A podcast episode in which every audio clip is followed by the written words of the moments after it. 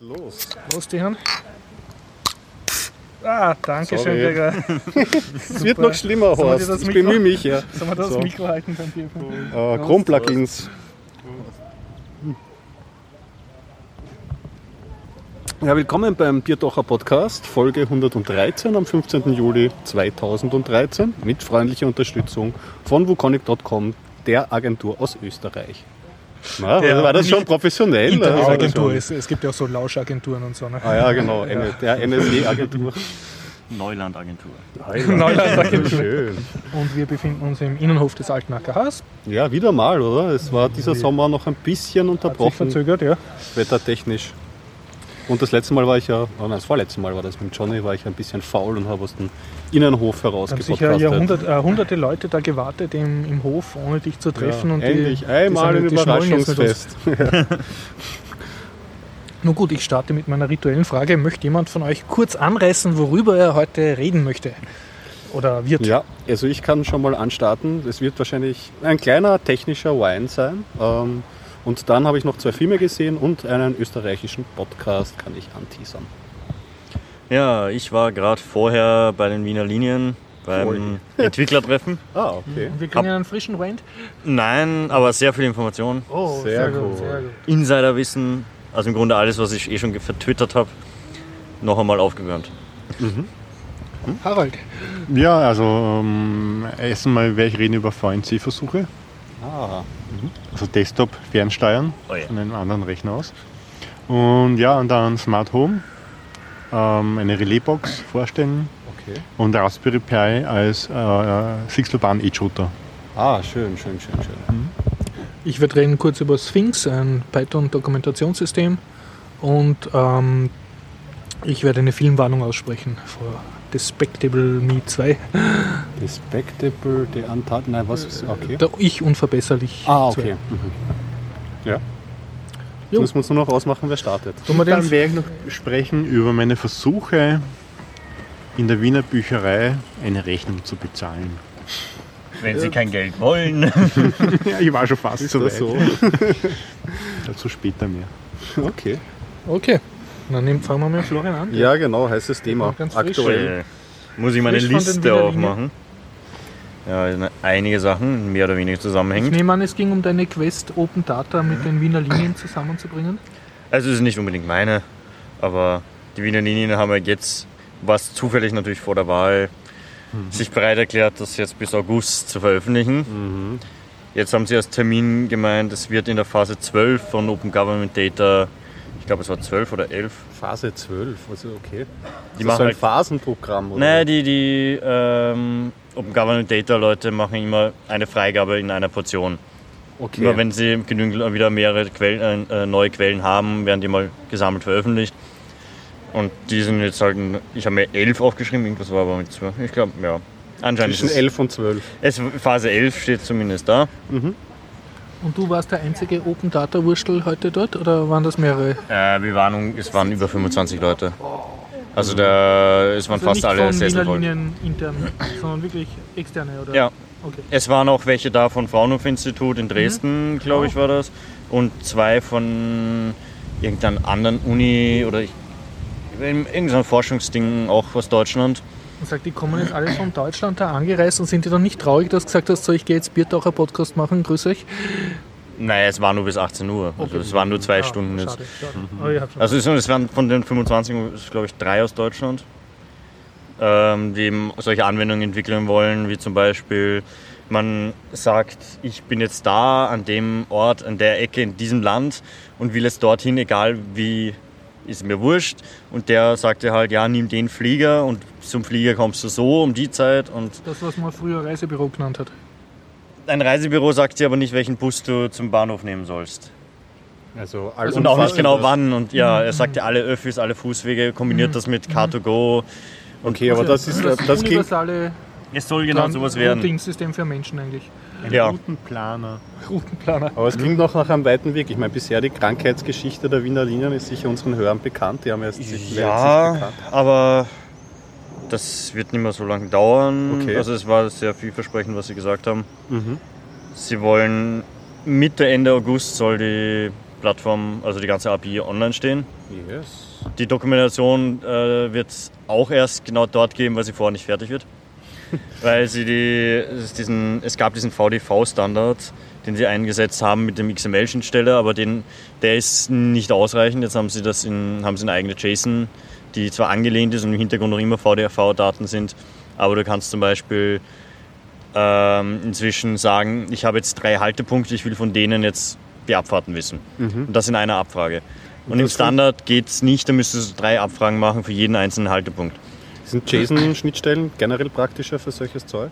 Ja, JSON ist ziemlich kompakt. Also Ja? es ist viel kompakter und schöner zum Arbeiten, finde ich. Mhm. Als diese XML. Ja, ja, ja. Also ich kenne es von diversen Web-Services, die halt auch äh, Datenobjekte zurückliefern. Das ist halt wirklich blatt und umständlich, oftmals. Ja, vor allem wenn man JavaScript verwendet, dann bietet es sich halt an, weil JSON ist halt ein JavaScript-Object, Notation, Stuff. Okay. Das nimmst du einfach und hast dann Kannst direkt ein Objekt drinnen. Ja, und du hast ein Java, äh, JavaScript-Objekt, den kannst du direkt verwenden. Bei XML brauchst du wieder einen Parser. Okay, also das klingt aber schon mal hoffnungsfroh. Da haben sie deutlich nachgebessert, weil die erste Vorstellung der API war ja noch ein bisschen wackelig. Ja, da gingen viele Sachen nicht. Du meinst also, dass die Wiener Linien demnächst sehr open datarig sind und es jede Menge Apps geben wird und Ja, also so viel Andrang wie dort war es und extrem viele Entwickler. Ähm, auch wieder der, der auch beim ähm, Entwickler, äh, beim, beim wie geheißen, bei dem Barcamp von ihnen war. Ja, der Robert Rahm vielleicht? Ja, der auch. Ah, der war auch. Die waren auch, es, es waren Ja, die eh ganze- die fast alle wieder dort und noch mehr. Ähm, aber der eine, der das anbieten will für Immobilienleute, auch zum Beispiel, dass ein so, Immobilienmakler das direkt ins Portfolio generiert, die- reingekriegt. die Diese Immobilie hat jetzt diese Anbindung Was natürlich ein Wert ist, ja. ist eine gute Idee, ja. und solche Sachen. Und Wenn man- sind Sie sich bewusst, die Wiener Linien, dass Sie da eigentlich auf einem Datenschatz sitzen, der nicht gehoben ist? Naja, sie sehen schon Potenzial. Also Mhm. deswegen machen sie es im Endeffekt auch. ja. Nicht umsonst haben sie sich auch lange Zeit ein bisschen gesträubt, aus wahrscheinlich unbestimmter Angst. Ja, wobei das glaube ich mehr von, der, von politischer und oberer Ja. Seite war, weil von denen, die jetzt das dort auch freigeben, die hatten auch die Leute, Okay. die dafür gewesen wären, aber die dürfen auch nur, wenn. Wenn das von oben Ja. das grüne Licht gibt. Okay. Und da war Probleme gibt es halt auch noch immer leider. Ähm, Dadurch, dass, es, dass die Wiener Linien ja durch Steuergelder finanziert werden und Fahrscheinverkäufe, finde ich es richtig, dass die Daten freigegeben werden. Mhm. Weil sie gehören an jeden. ja, das war halt Ja, nur du musst das dazu sagen, die Wiener Linien werden nur zu einem sehr kleinen Teil durch äh, Fahrscheinverkäufe finanziert. Ja, ja, Ja. Zu einem 90 sehr großen. Also Teil alles, was durch sie ausbauen, Steuergelder, wird ja. sowieso von, von, der, von der Stadt gezahlt. Auch der Betrieb. Ja. Und das war halt aber so, dass es ja irgendwie so fast halb pseudo privates Ding war, was zwar 100% der Stadt gehört, aber nicht, nicht so direkt Stadt ist, sondern eigenes Unternehmen. Die haben- trotzdem der Stadt. Ja, eh, aber es, es ist rechtlich, äh, was da wieder ein bisschen sah, weil sie sich daraus rausreden wollten am Anfang. Aber was eh nicht lange funktioniert hat. Holding oder ist das eigenständig? Ich glaube, sie sind 100% Eigen äh, die Wien Holding ist, glaube ich, 100% Eigentümer von ihnen oder so. Aber, ja, weiß ich jetzt auch nicht so genau. Ich weiß nur, sie gehören im Endeffekt 100% der Stadt. Also dem Schweizer. Genau. Also her mit den Wien Daten. gehört dir, ne? Das liest man schon, wenn man nach Wien fährt. Stimmt, da muss man schon Ja. mal den Politikern irgendwie das genau nehmen, was sie Wien sagen. wird einem anders. Ja, das, was ja bei der, beim Barcamp noch so eins der schrecklichen Sachen war, sie haben irgendwie die Haltestellenliste rausgegeben. Okay. Und das war eigentlich ein künstlicher GPS-Wert, weil er halt irgendwo in der Mitte von allen Haltepunkten war. Der nichts darüber ausgesagt hat, was da jetzt eigentlich fährt. Oder sonst was. Ähm, das ist aber, da wird dann anders werden, sobald sie die, die Dings veröffentlicht haben. Gibt es eine echte Hal- Haltepunkte, ähm, Haltepunkte-File. Es ist halt noch immer ein komisches CSV-File. Ja. ja, es ist, zumindest sind die Daten dann da. Bisschen creepy, aber ja. wo dann auch wirklich drin steht, welche Linien fährt an welchen Haltepunkt. Was wichtig ist, Ja. wenn du dann Routenplanung und solche Geschichten spielen will, möchtest. Ja. Genau, und das, ähm, was auch am Anfang das Problem ist, was wir noch nicht veröffentlicht hatten, war, dass die Reihenfolge von den Haltepunkten von einer Linie nicht gegeben war in den ersten Files. Das heißt, du hast zwar gewusst, an wo sie stehen bleibt, aber nicht in welcher, wie sie durchfährt. Das heißt, sie hätte raten müssen oder durch andere Quellen. Aber das sind halt, das sind so Sachen, die haben sie schnell aufgeklärt, nachdem sie gemeint haben, ja, die Daten wurden einfach noch nicht veröffentlicht. Das war nur das erste Preview. Das ist eine andere Quelle gewesen. Okay. Also das wird dann im August. Genau, das Soll es fertig sein. End, äh, Mitte, Ende August wird das dann auch mitgeliefert. Sie haben gemeint, das ist hat momentan noch höchste Priorität intern. Die, sie haben zwar noch die U2, Noch. sie haben, sie haben auch die U2-Verlängerung, aber die ist, ja, die kann dann mal dann gemacht werden, wenn die Daten da sind. die sind zwar auch wichtig, aber. Das ist ihm zu tun. ja, das Ganze wird, äh, es gab dann auch die kurze Diskussion, weil sie irgendwie so komische Ideen hatten mit IP-Beschränkungen.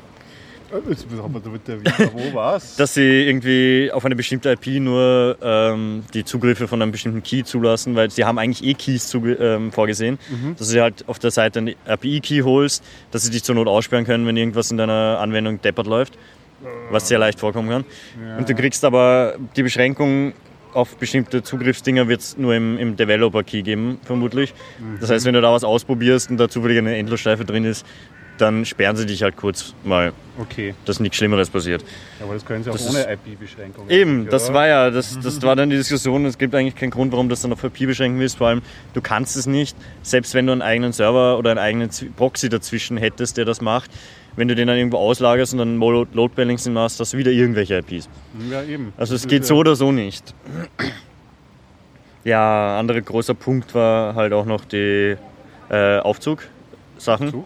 Okay. Aufzugstörungsmeldungen. ah ja, was nicht funktioniert. Genau, äh, momentan ist es äh, ist jetzt keine wirklich äh, genaue Information gewesen, das war nur so Könntest du geschätzt. in Zukunft als Rollstuhlfahrer in Realtime anzeigen lassen, in welche Station du jetzt Genau, überhaupt das sollte das Routing noch berücksichtigen können und so weiter. oder? Und es waren eben zwei Rollstuhlfahrer da, Ja, die auch genauso diese Punkte auch angesprochen haben. super. Ähm, die waren auch häufiger, also es ist ja auch immer bei den Open Government Data einer dabei gewesen. Das ist eben genau diese Sachen immer in Erinnerung ruft, dass das vielleicht auch gut wäre.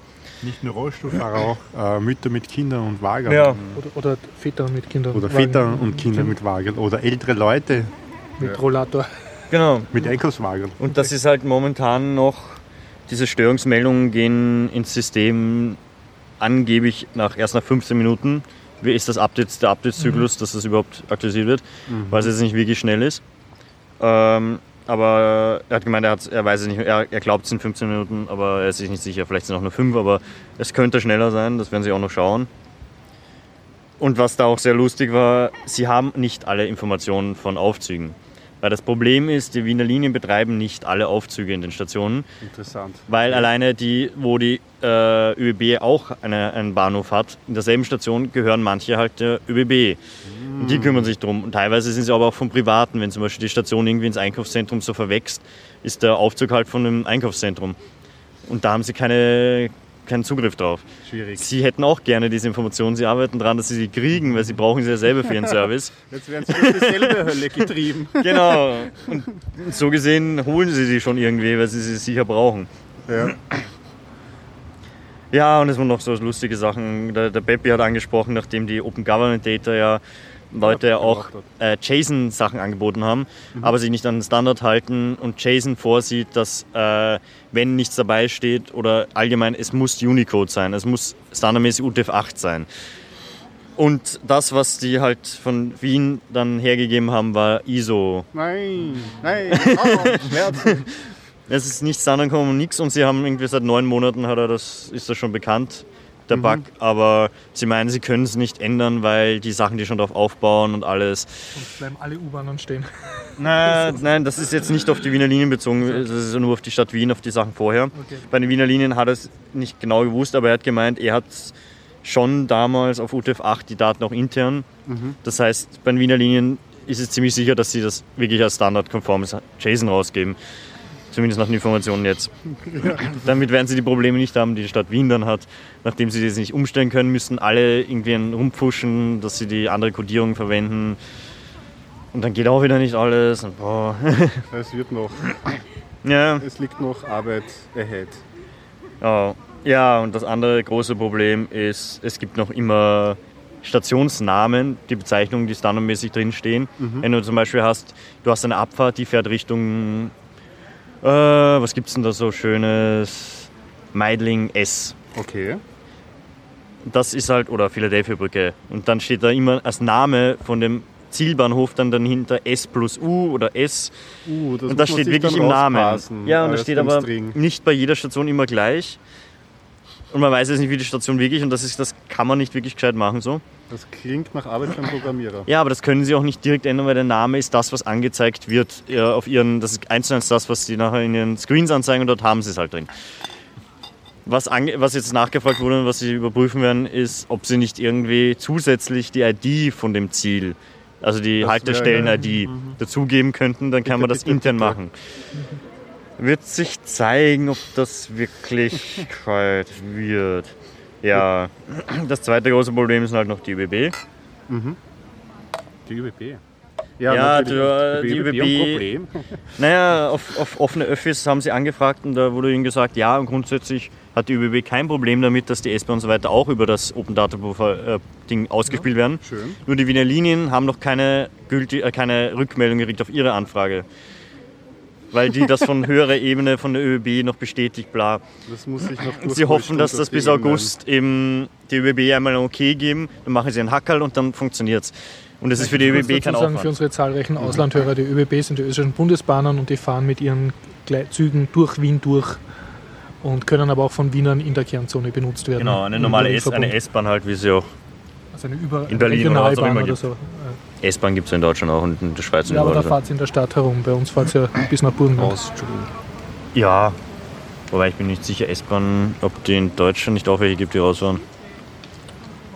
Jo. Ja. Hat er, ich, Es ist halt, Stadt. es ist eh der Haupt, Hauptdings, ist halt wer, wer, wer der Besitzer ist.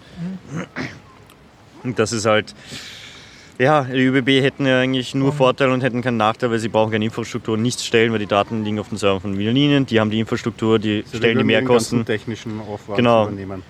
Die ganzen Aufwand- und Mehrkosten werden sowieso gedeckt dann. Na, das wird nichts, das sehe ich. jetzt Kannst schon. du, kannst, Nicht so pessimistisch.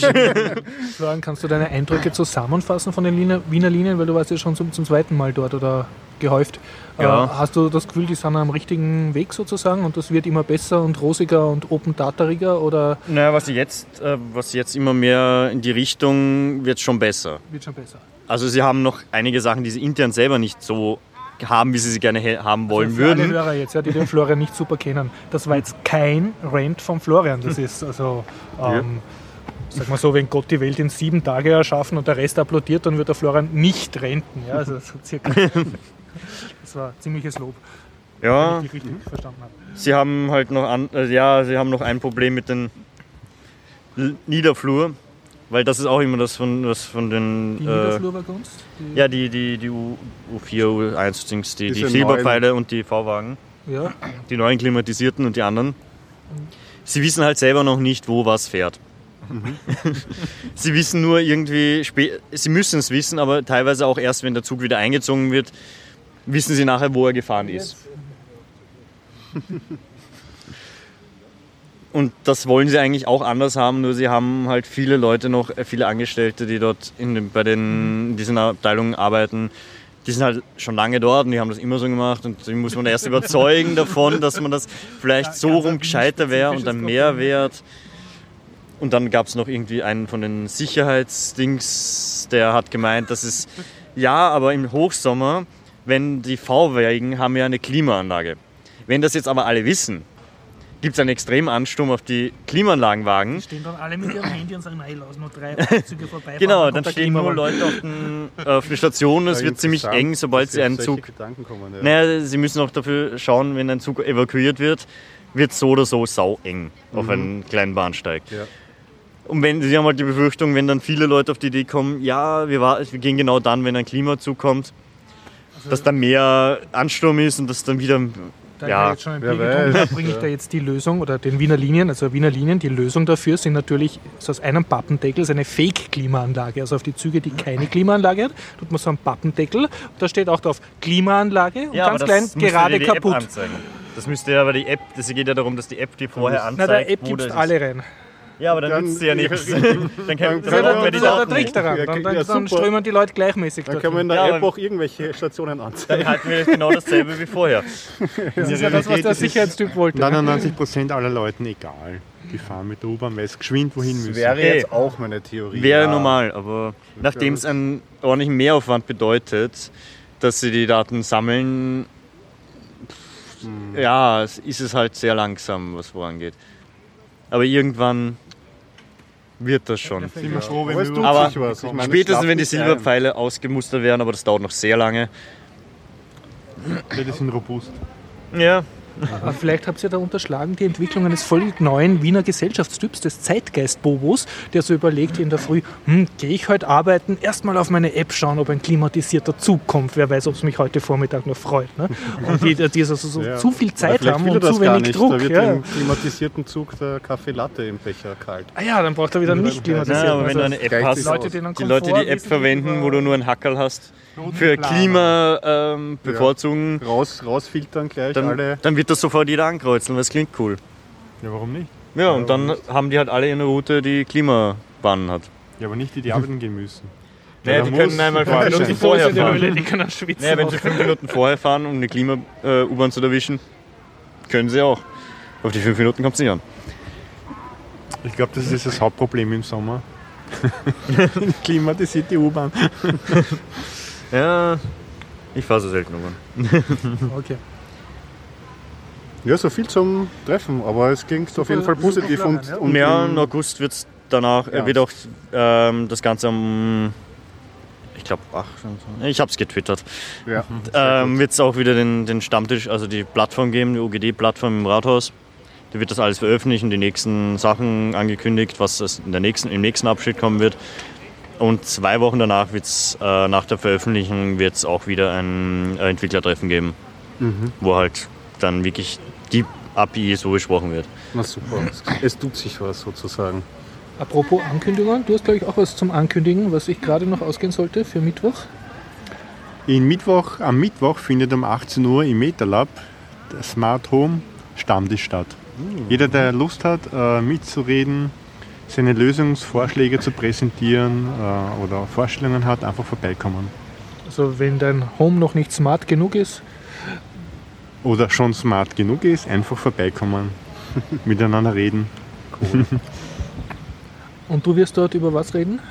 Äh, wir reden gemeinschaftlich über unsere Lösungen, was jeder Okay. vorhat, Also du präsentieren neue keinen Sachen. Vortrag oder Nein. so. Du tust nur Wir reden gemeinsam Netzwerken. über Lösungen. Mhm. Leute stellen ihre Lösungen vor, diskutieren über ihre gewünschten Lösungen und wir versuchen gemeinschaftlich das Und Ganze irgendwie weiter, schätze mal, der weiterzubekommen. Peter Schleinzer kommt vom Smart Home Podcast. Ja, Sehr gut. kommt ziemlich sicher. Ja, einfach Sehr vorbeischauen. Du hast es vorhin angeteasert schon, ein Neun. Raspberry Pi 6 Lopan, äh, Edge Router. Ja, Lösung. ich habe da was mit.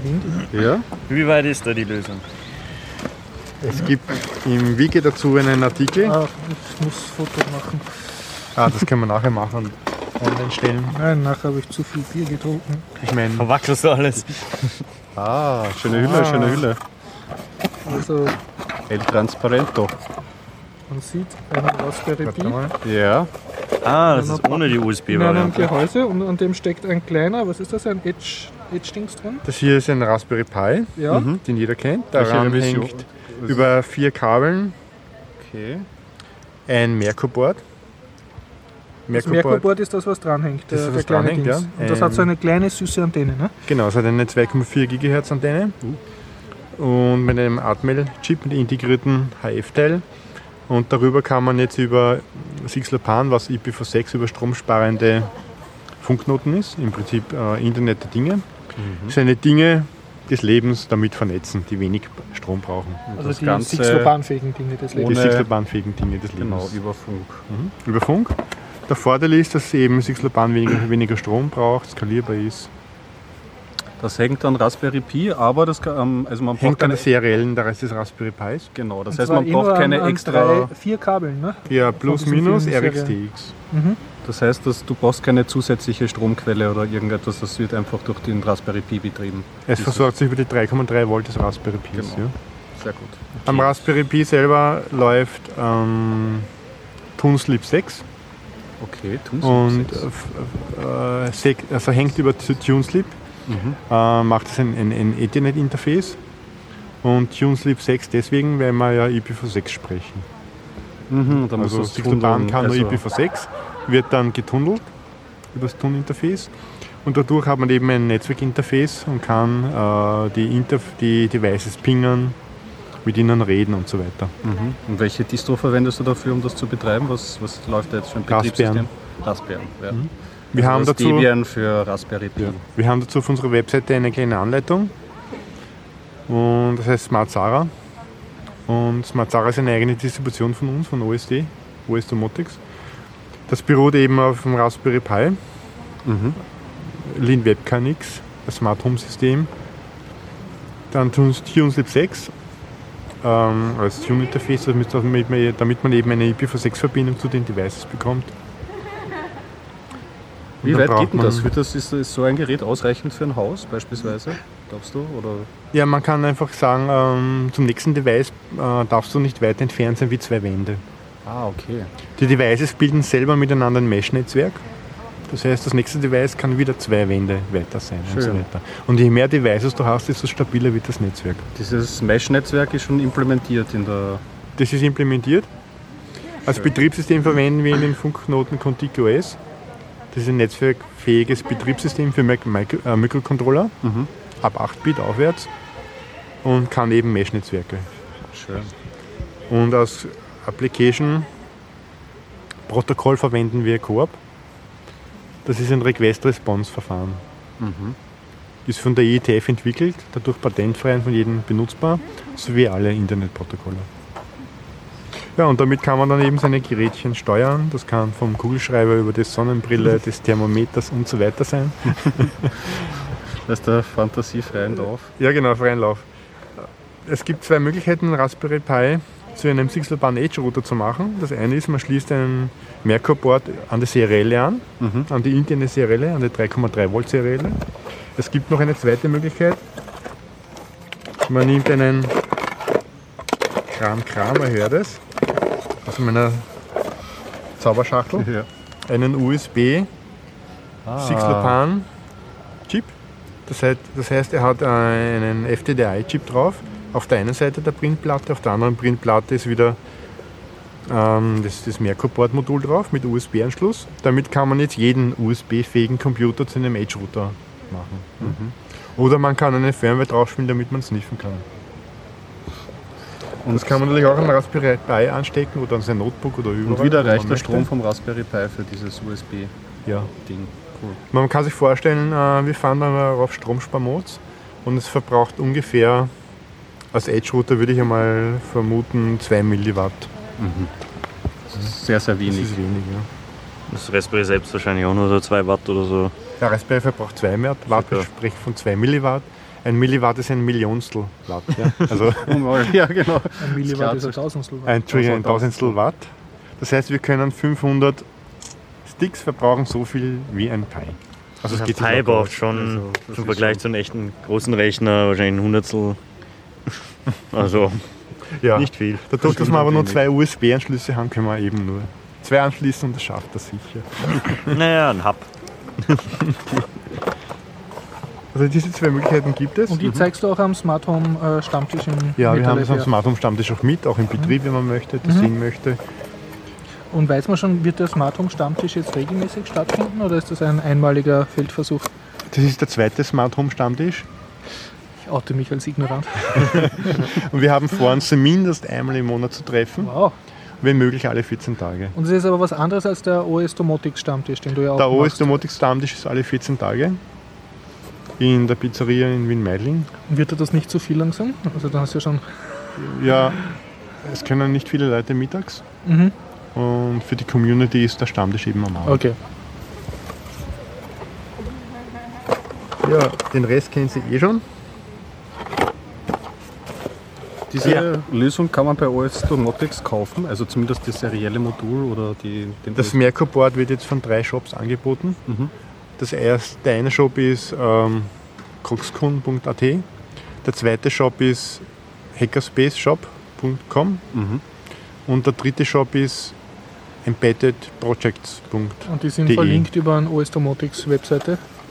Noch nicht. ah, das sollte ich machen wahrscheinlich. Kongskunde ist verlinkt, die anderen zwei noch nicht. Okay. Wir haben auch einen Artikel geschrieben für Embedded Projects, die bringen eine Open Source Zeitung heraus. Da haben wir jetzt einen Artikel geschrieben, Redaktionsschluss war vorige Woche. Das heißt, das wird nächstes Monat erscheinen. Und da beschreiben wir eine Lösung mit zwei Merkur-Boards, wie man eben zwei Merkur-Boards verbindet und sie über IPv6 kommunizieren lassen kann. Das heißt, man schließt an eine Merkur-Board einen Taster an und wenn man den drückt, wird eine Koop-Message über IPv6 UDP gesendet und das andere Modul empfängt die Message und lässt die LED leuchten. Das ist die Standard Merkur Board Firmware, die man eben auf unserem GitHub-Repository findet. Und mit diesem Stick und dem Raspberry Pi kann man das Ganze dann auch mit seinem PC und mit seinem IPv6-Netzwerk verbinden. Und wenn man möchte, natürlich auch mit dem Internet. Das klingt jetzt alles noch sehr low-level, in, insofern, dass man da sehr viel mitdenken und basteln muss. Gibt es Pläne, dass du irgendwann mal ein GUI dafür bastelst oder das irgendwie mal in ein Produkt gießt, insofern du irgendwie so, weiß nicht, Web-Frontend, ich habe ja keine Ahnung. Also Was, man, was da Sinn machen Beruf des könnte. Home Halt. Smarteners erfindest, Ja. der, der kommt und dein Home versmartet und du musst eigentlich nichts tun, außer dem zahlen. Ja, dazu haben wir, Elektrotechniker heißen die.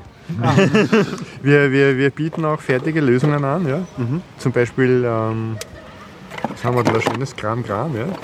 Ja, genau. Das kommt zum Was haben wir da? Kram. Ja? Hier haben wir einen Lichtaktor-Print. Ich will es haben. Ich weiß zwar nicht, was tut, aber ich will es haben. Das hat Anschlüsse. Es hat mehrere Anschlüsse, das werden Sie dann in den Shownotes sehen. Ja. Im Prinzip beruht das darauf, einen Lichtaktor. Ja. Das heißt, äh, im Prinzip, du nimmst einen Schraubenzieher, schaltest zuerst den Strom in deinem Haus oder deiner Wohnung ab, um dich nicht zu töten. Ja. Ja, das ist schon mal gut. Nicht töten ist, ist eine. Das ist nämlich Hardware und ja, Strom. Ja. Aussterben ist Das ist keine langweilig. Software. Es ist eine Printplatte mit Anschlüssen, mit Schraubklemmen und mit drei Drähten drauf. Ja. Was hat das auf sich? Man nimmt seinen Lichtschalter aus der Wand heraus, Ja. klemmt den Lichtschalter ab, steckt die drei Drähte wieder in den Lichtschalter hinein und klemmt an den Lichtaktor wieder den Strom an und die Lampe an. Daraufhin schiebt man das wieder in die Dose hinein, tut den Lichtschalter wieder davor, schraubt es wieder fest, schaltet den Strom wieder ein. Also du versmartest deine Steckdose oder deine Genau, Licht- daraufhin hat man einen. Lichtschalter, der plötzlich eine MAC-Adresse hat. Ja? Und diese MAC-Adresse kann man pingen oder mit dem Core-Protokoll auch reden. Und dieses Ding hat eine Batterie oder ernährt sich von dem Strom, der ihm zugeführt wird? Auf dem Print ist ein getaktetes Netzteil drauf, mit dem es sich versorgt, allerdings nicht galvanisch getrennt, ja, deswegen Strom abschalten. Und Also, wenn, speziell wenn man die Fernweh updatet über diesen Stecker, ist es sehr ratsam, den Strom abzuschalten, sonst hat man seinen Notebook oder sich selber geflammt. Ja. Und Menschen rebooten schlecht. kriegt eine Ja. ganz neue Erkenntnis.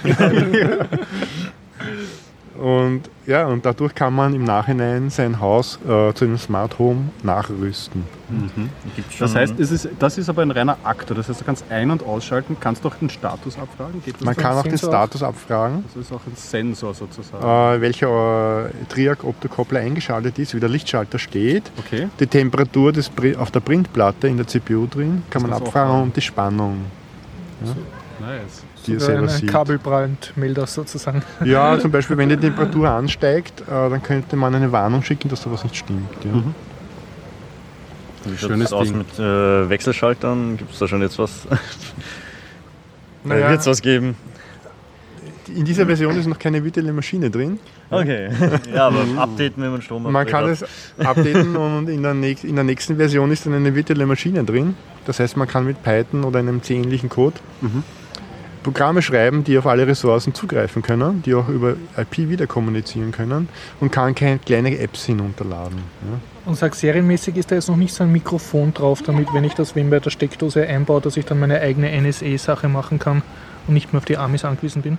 Naja, die es sind zugänglich und du kannst die Schaltpläne ordentlich ändern, ein Mikrofon dazu bauen und deine Idee Wirklichkeit werden lassen. Ja! Schafft es über Coop und, äh, und, und Six Lobepan ein, eine Soundübertragung. Mit den richtigen Codecs unter Umständen, Ja, das wird sehr vielleicht schon. Kann ich ja per Sound aktivieren. Kracht und Krümmelt. Ja, also man muss mal sagen, dass Als, als Sixlopan Ungeziefer-Detektor natürlich. Also wenn es raschelt in der Leitung, ist, ist Ungeziefer Ah. drin. Ne? Deshalb Ja, das würde so weit schon gehen, aber die Soundübertragung dann direkt weiterschicken ist halt von der Bandbreite vielleicht Ja, aber man könnte ja schon, komprimiert und nachher mal. Lass der uns ein Nacht. kleines Analyseprogramm Also ist ja wurscht, das schlechte Qualität, Keywords aber über einen Lichtschalter skypen wäre cool. Ja. Stimme aus der Wand. ja. ein Lautsprecher auch, dann kannst du wirklich so. so Aber es gibt ja Projekte, EU-geförderte Projekte von Universitäten, die versuchen durch Spracherkennung in den Knoten gewisse Alarmsituationen herauszufinden. Zum Beispiel wenn eine Person stürzt, ja, die wird dann Ja. in den Funkknoten ausgewertet und nur noch der Status übertragen. Ja. Und das geht mit Sixlopan natürlich wieder. Das heißt, die Intelligenz steckt in der Software, wertet aus, handelt es sich jetzt akustisch um einen Alarmfall und wenn ja, kann man den Status weitermelden.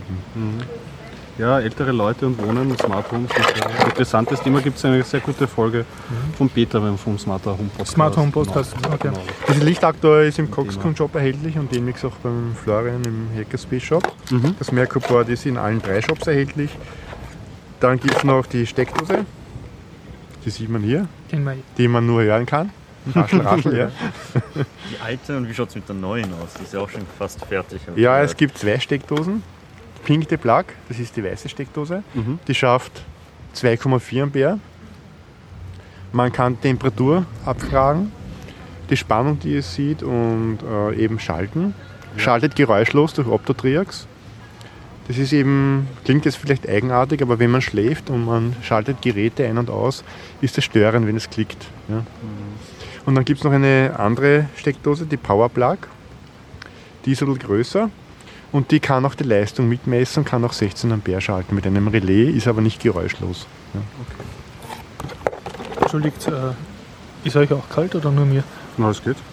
Ja. Damit man Welche? feststellen kann, wie kalt es gibt, gibt es noch einen Sensor, den man an die Wand schrauben kann.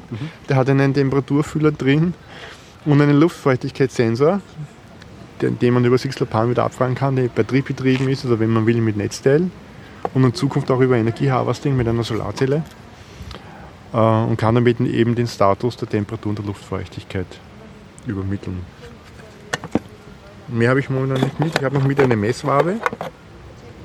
Aha, Die hat einen Luftdrucksensor drauf, einen Temperaturfühler und einen Luftfeuchtigkeitssensor. Äh, verwendet sehr hochwertige Sensoren für Industriestandards Mhm. und hat auch mehrere Megabyte Speicher drauf, wo sie mitlocken kann. Also da hat man so eine kleine Wetterstation. Ja, genau. Und in der anderen, äh, auf der anderen Printplattenseite kann man eine Batterie reingeben. Und diese Funkknoten arbeiten nicht mehr als Router-Nodes im Mesh-Netzwerk, sondern nur noch als äh, statische Nodes. Das heißt, sie können sich schon in Mesh-Netzwerke einfügen, routen aber keine Informationen mehr. Und dadurch sind sie jahrelang aber betreibbar mit einer kleinen CR123-Batterie. Okay, dadurch, dass sie diesen Mesh-Traffic sparen irgendwie, können sie mit dem Strom halt noch effizienter umgehen. nicht nur Mesh-Traffic sparen, sie können noch länger Deep Sleep schlafen. Ja. Zum Beispiel, du sagst 10 Minuten schlafen, dann messen Ja, genau. und nur jede Stunde übermitteln. Alles klar, ja. Äh, oder überhaupt nur abspeichern drin und übermitteln nur nach Anfrage, kann man sich sehr viel Strom sparen. Mhm. Ja. Soweit einmal vom OS Domotics und dem Smart Home Update. ja. So, wenn der kalt ist, Horst, Ja, nein, nein. leg mal ich- los. Also, Du okay. hast ja zu berichten. Ich habe ein Tech-Thema so, äh, Tech-Thema sogar. Äh, Ja. Und zwar ähm, seit, also ein Fall, Fallout von der Europython-Konferenz. Okay. Und zwar hat man dort äh, Bernhard, Stefan? Wer? Ja, äh, Bernd der- oder Stefan? Wer her? Nicht der Bernd, der andere. Der Stefan. Der Stefan, genau, ja. Der Stefan hat mir erzählt von Sphinx. Und Sphinx ist ein Tool, das ist primär dazu da, um Python-Dokumentationen zu erstellen. Also du schreibst irgendwie Python-Code mit Klassen und Funktionen und dann lässt du Sphinx laufen und sagst Sphinx äh, Bild HTML oder Bild PDF oder Bild LaTeX oder Bild Manpage und der macht dir dann aus deiner Python-Code-Dokumentation, du hast ja hoffentlich Docstrings verwendet in Python und, und macht da dann eine super schöne Dokumentation, die so circa ausschaut wie die offizielle Python-Homepage. Also die Ah, hat okay. dieses Layout und die hat so vor, äh, nächst, nächstes und weiter und zurück und Übersicht äh, links und die hat so ein, ein Search-Feld und einen Index und so Zeugs. Und ich schreibe ja schon seit äh, Jahren äh, äh, im Schneckentempo an meinem Python Gamebook. Ja. Und dann habe ich mit ihm halt äh, geredet, ähm, ja, also ob das was Gescheites wäre, dass ich mein, das ist ja derzeit auf dem Doku-Wiki, ob ich das umstelle auf das Sphinx. Und diese Woche habe ich endlich Zeit gehabt und mich jetzt mit diesem Sphinx beschäftigt. Und ich muss sagen, ja, das ist wirklich toll. Ich äh, brauche es zwar nicht, um Python zu dokumentieren, aber ich möchte eigentlich eine Webseite machen, die dann Python Web-Homepage-mäßig ausschaut. Und jetzt habe ich es halt geschafft, eine Homepage zu erstellen und die kann auch sehr viele Features, die ich eigentlich vom DokuWiki gewohnt war. Zum Teil sogar schauen es schöner aus, also floatende Boxen oder äh, Stichwortverzeichnis oder äh, Grafiken halt gescheit einbinden. Also, dass ich mich nicht sehr ums Layout kümmern muss, aber es kommt trotzdem ein gescheites Layout raus. Und sie hat verschiedene Renderer für PDF und bla und funktionieren nicht alle so perfekt, aber ich, ich kann sozusagen meine Layout-Ansprüche damit befriedigen. Jetzt ist die, die Frage, wie kiefst du deine Daten rüber? Oder ist das überhaupt schon so weit gediehen? Möchtest du umsteigen? Ist das ein konkreter Plan? Ja, also ich, ich möchte mich jetzt noch mit Sphinx ein bisschen besser auskennen. Ich bin derzeit eh dabei, alles auf Python 3 umzuschreiben, was ich bis jetzt geschrieben habe. Das war alles noch Python 2 größtenteils. Ja. Und im Zuge dessen kann ich es auch gleich mit einem neuen System machen. Also es ist sozusagen ein Relaunch-fällig. Und das zweite, was ich auch gerade entdeckt habe, ist GitHub Pages. Also es gibt GitHub, das kennen die meisten, glaube ich. Also es ist ein Git-Repository, wo du auf einer Webseite deine Gits anschauen kannst und deine Files. Und äh, jetzt gibt es einen Service, der heißt GitHub Page. Das ist mir jetzt mehrmals untergekommen, dass Leute einfach ihre Homepage angeben und da steht GitHub Pages oder bla bla Punkt GitHub Pages. Und gemeint ist damit, äh, dass man einfach auf github.com HTML-Files hostet und die dann Ah. auch gleich angezeigt werden. Was für GitHub jetzt ja kein großer Das ist Unterschied ist. eigentlich ein Webrepository. Du kannst direkt Ja. die Webseiten anzeigen lassen. Genau, ja. Also nicht nur Webseiten von Projekten hosten über Git, sondern halt auch gleich dann dort anschauen und du kannst dir dann sogar deine eigene URL kaufen und die dort hinbiegen, wozu ich dann eh dich brauchen würde. Mhm. Und ähm, ja, Was so schön ist auch, weil Versionierung hast du dann gleich dabei. Du, kannst Du hast eine super Versionierung und es ist halt besonders ideal für Projekte, die jetzt äh, irgendwie Code in ihre Webseiten einbilden oder die eine Webseite machen über ihr Code-Projekt. Möchtest du es für alle sagen, Harald? Das ist sicher lustig. Äh, wird getuschelt. Ja. Mhm. Okay.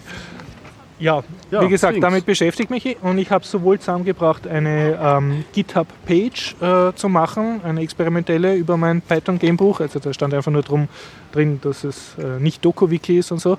Und jetzt überlege ich halt, okay, wenn ich das schaffe, ähm, äh, mich aufs von DokuWiki auf Sphinx äh, zu transformen sozusagen, dann kann ich die Sphinx-Files, das sind einfach RST, Restructured Text-Files, kann ich in ähm, GitHub hosten wie bisher oder meine Python-Files von den Python-Programmen, die zu Ja. meinem Buch gehören, habe ich derzeit schon auf äh, GitHub. Und dann wäre das sozusagen eine runde Sache, dass dann auch GitHub selber die RST-Files, also die HTML-Files gleich publiziert. Schöner Und aus den RST-Files kann ich mit, ähm, mit, eben, mit diesem Sphinx HTML-Files, aber auch PDF-Files oder anderes erzeugen. Also GitHub als Backend und dann Genau, ja. Schön, schöne Lösung. Und, und was, was mich als, also was mir sehr einleuchtet ist, äh, ich betreibe das DokuWiki jetzt schon mehrere Jahre und ich habe nicht allzu viel Mitwirkendes, liegt auch daran, weil ja um dem Projekt nie was Gescheites weitergeht, aber ich kriege halt sehr viel mehr Spammer und irgendwelche Viagra-Verkäufer, die sich einen Account anlegen, als dass ich sinnvolle Mitarbeiter habe, die jetzt einfach sagen, ja super, ich mache dir eine Seite oder ich mache dir ein Tutorial. Und die Leute, die eigentlich die technische Fähigkeit haben, dass sie jetzt ein Tutorial schreiben oder ein kleines Python-Spiel schreiben oder ein, irgendeinen einen kleinen Code spenden sozusagen für mein Buchprojekt, das sind Leute, die sowieso Git verwenden oder GitHub. Das heißt, das ist eigentlich genau die Zielgruppe, die ich als Autor ist gewinnen würde. Und dann ja. bräuchte ich mich nicht um irgendeinen äh, Spam-Schutz kümmern und so, weil das eigentlich GitHub macht. Mhm. Und ich hätte eine super Versionierung meiner Homepage. Und Also also, daran arbeite ich Sphinx. gerade. Sphinx, ja. Ja. Das war mein Tech-Thema. Jetzt kommen noch Schön. dann schöner Leben-Thema. Aber vielleicht Ja. möchtest du. Ich mache jetzt nur mal ein kurzes Zwischenthema, Ja. nämlich einen Wine über meine eigene Tollpatschigkeit. Ich muss hier, wie es halt mal so ist, oder Marvin, die drei Vogonen sagen immer Marvin dazu. Also ja, weiß jeder Ah ja, ja, der von Anhalt Genau, richtig, Galaxis. der Ja. melancholische Roboter. Ähm, ich habe eine Woche lang gekämpft mit einem seltsamen Bug mit einer WordPress-Installation. WordPress war nicht schuld, Florian. Bevor du ansetzt. Echt? Nein, Sowas kommt vor. diesmal, diesmal nicht. Ganz seltsam. Man macht ja gerne ähm, die modernen Webseiten und überhaupt hätte man überall gerne UTF-8 und äh, um Umlaut und Sonderzeichenprobleme ähm, auszuschließen. Das ist eben ein sehr, ähm, sehr universeller Zeichen, moderner Zeichensatz. Und ähm, ich habe die WordPress aufgesetzt, äh, das WordPress aufgesetzt und alle Umlaute im Firefox wunderbar und so. Aber ich habe auch ähm, musste für eine Klientel arbeiten, die auch ähm, größtenteils mit Apple arbeitet, beziehungsweise auch den Chrome-Browser, also mit dem WebKit. und kaum verlässt du Firefox. Wird auf einmal tritt folgender Bug auf. ich lade ähm, das WordPress, alle Umlaute sind kaputt. Ich gehe auf Reload, alle Umlaute reparieren sich auf magische Weise. Ein Höllenfehler. Ja, Google-Suche ähm, intensive hat irgendwie so ein Umlaut. oder zwei Threads rausges Ja. äh, ausgespuckt, die auch ungefähr den Fehler hatten, die auch glatt unbeantwortet blieben oder sich Okay. dann auf andere Themen dann verlagert haben. Ja, sie waren alle sehr schlau dann die Antworten, aber haben das Problem nicht gelöst. Ich habe dann begonnen wie wild überall, also es ist ein klassischer LAMP-Stack, also äh, äh, Linux, Linux, Apache, Apache, MySQL, PHP. Ich habe begonnen in die PHP-Inis, das ist das Konfigurationsfile für die PHP und in die Ap- Apache-Config-Files und in die MySQL und Config-Files, überall wo es möglich ist, überall was ich, wo ich was gesehen habe, UTF-8 reinzuschreiben. Also ich weiß nicht, ich habe das echt durchexerziert. Was ich nicht alles für Optionen, das war Okay. wirklich schon wunderlich, aber schon zwischen, weg. zwischendurch schon verzweifelt, dass ich das eigentlich schon mehr kaputt mache, als es nützt, weil ich schon so streng auf UTF-8 eingestellt habe. Na, Fehler war, ähm, war noch immer vorhanden. Und heute war schon am Verzweifelt. Irgendwie wollte ich dann schon aufgeben, aber gedacht, na, ah, wurscht, das eine Mal refreshen. Ist ein Schönheitsfehler, aber geht eh und so. Äh, Komme ich mal auf die Idee, weiß ich nicht, nach einer Woche Schmerzen, dass ich vielleicht einmal im Chrome die Plugins ein bisschen abdrehe und schaue, ob das ohne Plugins ein anderes Verhalten war. Ja, und siehe da. Und siehe da, ja, also Chrome ist, synchronisiert ja auch die Plugins. Also ich habe ja bei verschiedenen Chrome-Installationen Mhm, Ja, ja. zu Hause und in der Arbeit getestet, beide dasselbe Verhalten.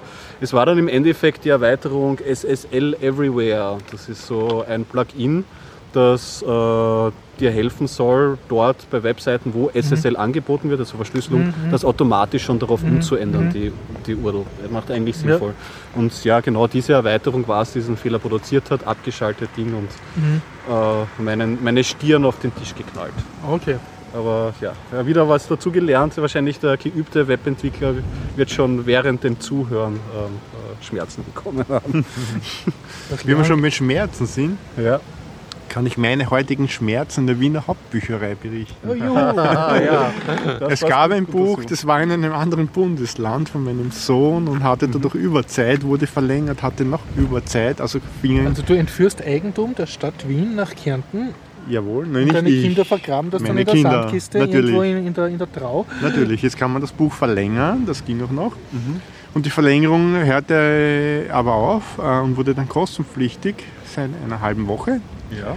Und jetzt war ich in Kärnten, habe das Buch mitgenommen nach Wien, ging mit dem Buch zur Wiener Hauptbücherei, gab das Buch ab, bekam einen Zettel mit einer Rechnung, die man bei einem Kassenautomaten zahlen muss, der in der Halle gegenüber liegt. Stimmt, die, die, das mit der Personal Sonne beleuchtend auf einem resetiven Touchscreen zu bedienen ist. Ne?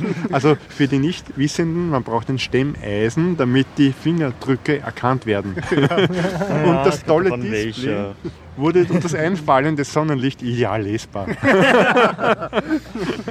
so, zweitens einmal konnte man zwischen drei Zahlungsarten wählen. Man hält die Rechnung mit aufgedrucktem Barcode hin, man hält die Büchereikarte hin äh, oder man nimmt die Rechnung und drückt äh, die Kartennummer ein und dann den Preis und das Passwort. Ich hatte leider nichts von den dreien. Ich hatte eine Rechnung, wo kein Barcode oben war. Ich hatte keine Büchereikarte und keine Ahnung, was ich tun sollte. Daraufhin ging ich wieder zu einer Dame, die sich zuerst nicht auskannte, was ich wollte. War ganz erstaunt, warum ich nicht die Büchereikarte meines Sohnes bei mir habe, der in einem anderen Bundesland ist. Suchte mir dann Gott sei Dank die BISC-Nummer heraus, wo ich aber das Passwort meines Sohnes brauchte. Dann habe ich gemeint, geht es noch komplizierter? Ne? Wieso brauche ich beim Bezahlen ein Passwort? Geht nicht eine Rechnungsnummer oder irgendwas? Nein, Sie brauchen die Karte oder den Zugangscode plus ein Passwort.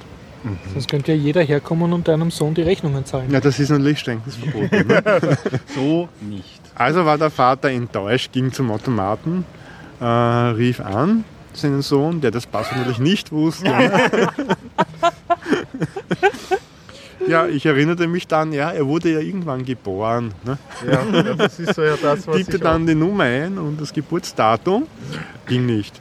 Man muss nämlich eine gewisse Syntax bei, Ein bei dem Eintippen des Geburtsdatums Ja, ja, ja. befolgen, das nach Erfragen, neuerlichen Erfragens an der Informationsstelle verraten wurde. Darauf konnte ich meine 2,20 Euro endlich einwerfen in den Automaten und meine Rechnung bezahlen. Schön, schön. Super. Schöne Geschichte. Ja, und das dauerte eine halbe Stunde. Plus Telefonate in ein anderes Bundesland. Ja, das mit den Passwörtern, das habe ich ja auch durchgemacht. Das war ja sehr erstaunt, wie ich hingelatscht bin, um mir meinen Büchereiausweis ausstellen zu lassen. Und ja, beim Auswahl des Passworts, äh, man kann es ja nicht frei wählen, es ist das Geburtsdatum. Und heute, das wollte ich fast twittern, ich bin ja aber so Twitter-faul, habe ich auf die Homepage der virtuellen Bücherei geschaut und da steht der königliche Satz, geben Sie Ihr Passwort in der Form Tag, Tag, Monat, Punkt, Monat, Monat. Punkt. Ja, ja, ja. königlich, königlich. Also wenn du jetzt von irgendeinem Freund von dir den Geburtstag weißt, Ja, na, du musst noch dann den Usernamen, das ist irgendeine Zahlenfolge. Aber ich meine, weit ist es nicht. Also das, Das, Passwort, was auf der Karte Geburtstag, steht. Nur der Username wird einem verraten an der Informationsstelle, ohne sich auszuweisen. Man muss nur den Namen wissen. Also das ist ein sehr großes Sicherheitsleck. den Denn man kann über diesen Facebook Automaten noch der andere Dinge noch, noch bewirken. Ja. Und nachdem ich bezahlt habe, bin ich gegangen vor lauter Freude. Und nachdem ich wieder bei der U-Bahn war, bekam ich plötzlich einen Sicherheitsanfall. Panik, musste ich mich jetzt ausloggen oder nicht? Ich habe es nicht getan.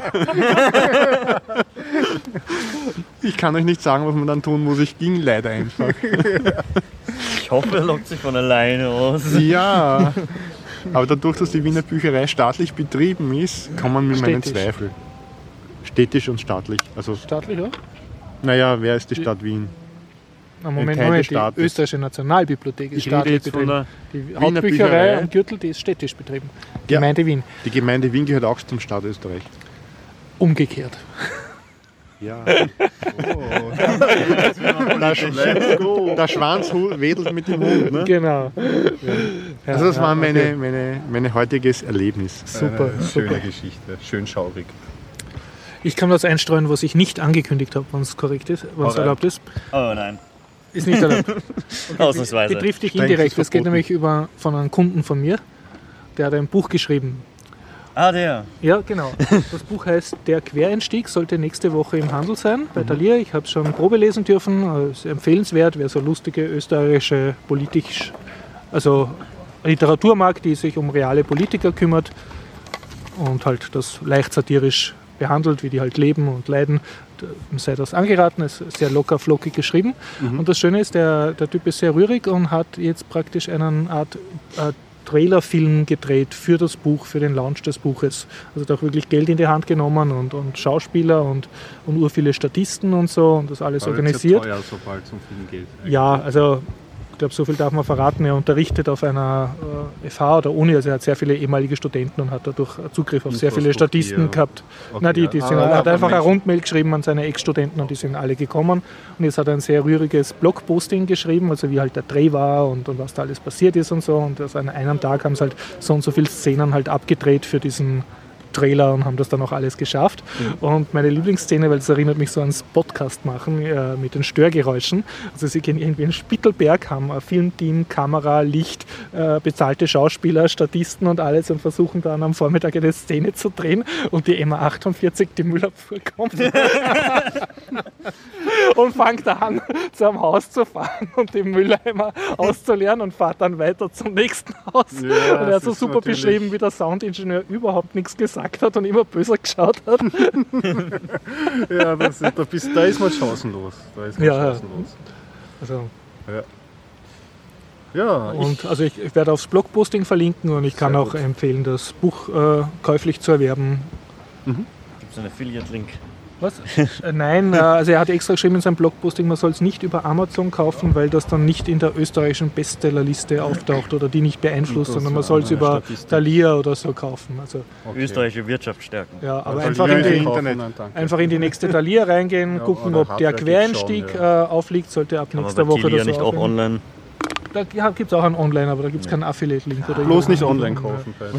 Doch, aber das, das wird in die. Ich habe da noch ein paar Bücherleichen. Und werde. ja, einfach mal reinblättern, wenn man ein paar Seiten liest und man merkt, das gefällt einem, kann man durchaus. Also es geht um eine politische Quereinsteigerin und Mhm. hat sehr schöne Beschreibungen halt vom Wiener Okay. Politleben halt. Ja. Ja. Ja, ich kann zwischen, wenn wir schon bei Medien Mhm. sind, zwischen einstreuen. Ich habe ja schon lange nicht mehr gebracht, äh, Podcast, Besprechungen. Du hast wieder Ich wollte ja eigentlich, meine ambitionierte, meine ambitionierte äh, Idee war ja, jede Woche einen neuen österreichischen Podcast ähm, Ja, bei abzufrühstücken. Folge 1 Gibt's und so es, äh, es gibt schon, also man kö- ich hätte zumindest ein paar Wochen durchhalten können. aber Ich glaube, das letzte, was ich besprochen habe, war Murstrom und Mhm. Ja, davor genau, ja. schon. Und Ding. Ich kann jetzt äh, besprechen einen, der nennt sich äh, Mentally Insane Mhm. und kommt aus der Factory. Und hinter der Factory stecken die Leute, die Macher von Fuba, die wir ja kennengelernt Mhm, ja. haben beim ersten Podcast. Das sind die Basis. kleinen, der also die Felix, der Felix, äh, Burschen, Felix und, und Felix und äh, Gerrit. Ja, Da, und das ist ein, sozusagen ein Spin-off. Und das macht eben der Gerrit Maschek zusammen mit der, also der, Sarah Marie die, Biskur. die halbe Fuba-Crew sozusagen. ja, richtig. Genau. Das ist super, die machen ein Medienimperium. Das ist überhaupt ganz proper. Also was die da aufziehen, muss ich sagen, Die sind ja auch technisch immer sehr, an. sehr hochqualitativ. was Schau mal auf die Webpage, die Ja. ist wirklich hübsch implementiert und es sind mehrere Leute im Projekt beteiligt und Mhm. sie scheinen einen Plan zu haben und machen was. Ich, das kann ich nur begrüßen. Also das macht. Da schauen ja, wir Biertaucher neidisch. Da schauen wir, ja genau, richtig. Ja, genau. Und ja, ja, und äh, worum geht es dabei? Ich bin ja Fan von Befindlichkeitspodcasts und es geht auch um äh, Platten, die sie hören. Okay. Das, einmal ging es um die Papstwahl, was ihnen gerade so einfällt und so eine Runde irgendwie. Das kann man sich anhören Also nicht rein und selber entscheiden und Dingen. Überhaupt nicht techlastig eigentlich. Also das, was vielleicht der Fuba noch ein bisschen hat, wo sie so Ja. noch ein bisschen iPad-Sachen und solche und so Apple-Geschichten besprechen, das ist da gar nicht. Das ist eine ganz charmante, ich meine, das ist eine junge Runde, die besprechen irgendwie das Zeug, was sie gerade interessieren. Äh, zwischendurch, glaube ich, spielen sie sogar Mus haben sie Musik gespielt oder haben sie es noch angekündigt, was sie gehört haben, weiß ich nicht. Aber ja, kann man mal reinhören, es ist eine frische Produktion und die, die Soundproduktion ist halt herrlich. Also Mhm. ist viel besser als bei uns. Tja. Tja. Tja. Ja, das war die kurze Podcast-Einstreuung. Ich würde sagen, dann kommen wir langsam zu den schöner Leben-Themen. Ne? Da habe ich nämlich auch.